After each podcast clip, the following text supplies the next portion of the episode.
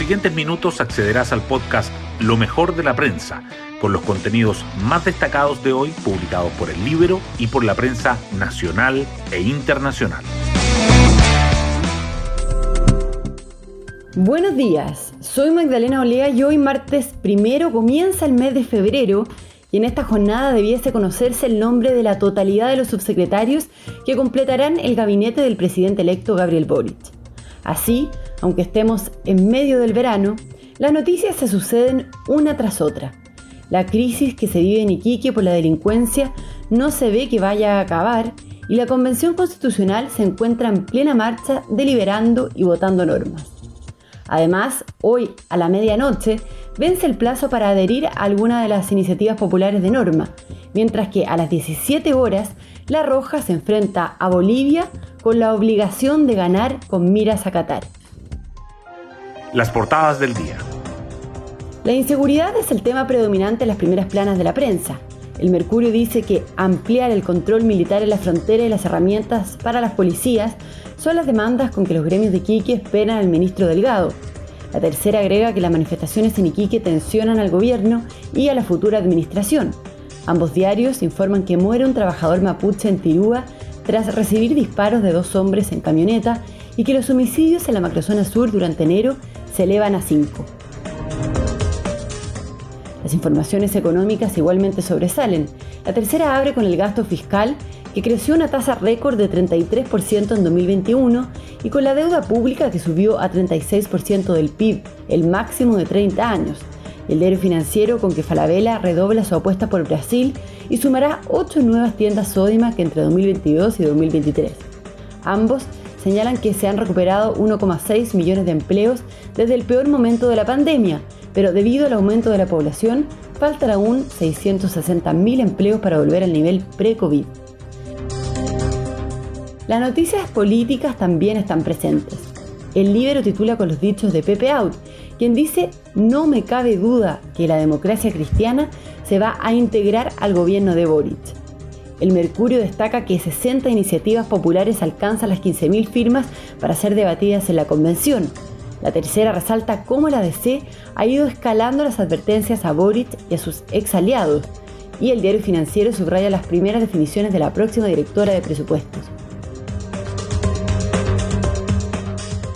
La pandemia de COVID-19 es otro tema que se mantiene.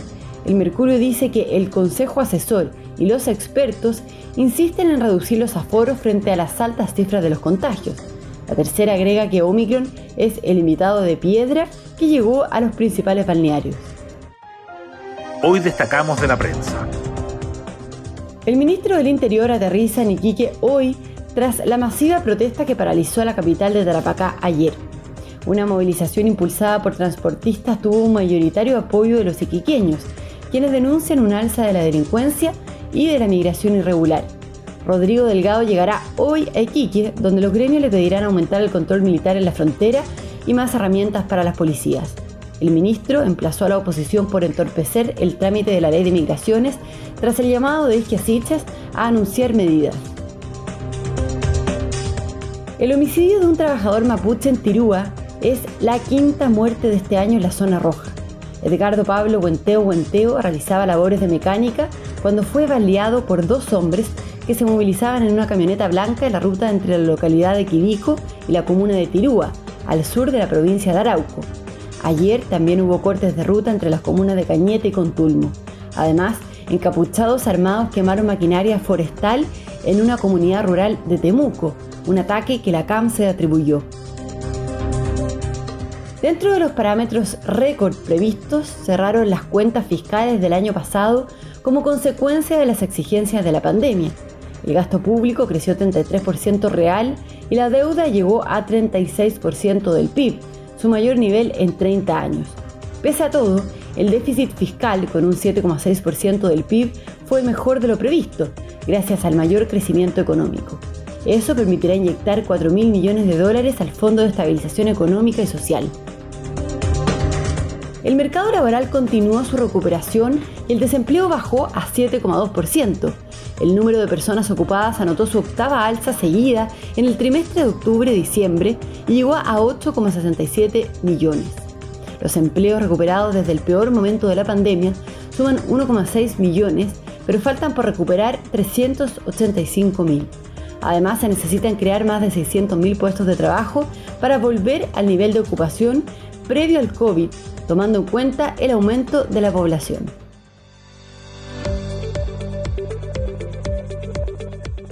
Y nos vamos con el postre del día. La Roja se juega hoy el sueño mundialista en la altura de La Paz.